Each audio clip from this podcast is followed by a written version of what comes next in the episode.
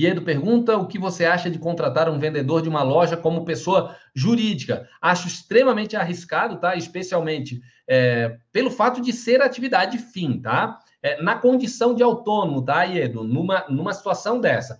Pode ter circunstâncias em que essa venda aí, a formalidade de contratação com esse empregado, poderia importar numa, é, numa outra situação que não caracterizar um vínculo de emprego? Pode, mas o risco é muito alto, né? Nós estamos falando de atividade fim. O que você poderia fazer aqui, eventualmente, é ter uma empresa terceirizada, contratando uma empresa terceirizada, e aí sim, essa terceirizada é que acaba disponibilizando vendedores para vender nessa loja. Então, assim, você não vai estar tá falando aqui é, de uma pejotização, nós estamos falando de uma, uma terceirização que é regular, que é possível, inclusive de atividade fim, que é isso que diz a reforma é, trabalhista. Então, tem essa possibilidade. Então, o que pode acontecer é uma responsabilidade subsidiária dessa tomadora de serviço, no caso a loja, com, a, com esse empregado da empresa é, prestadora de serviço, ok? Dessa terceirizada.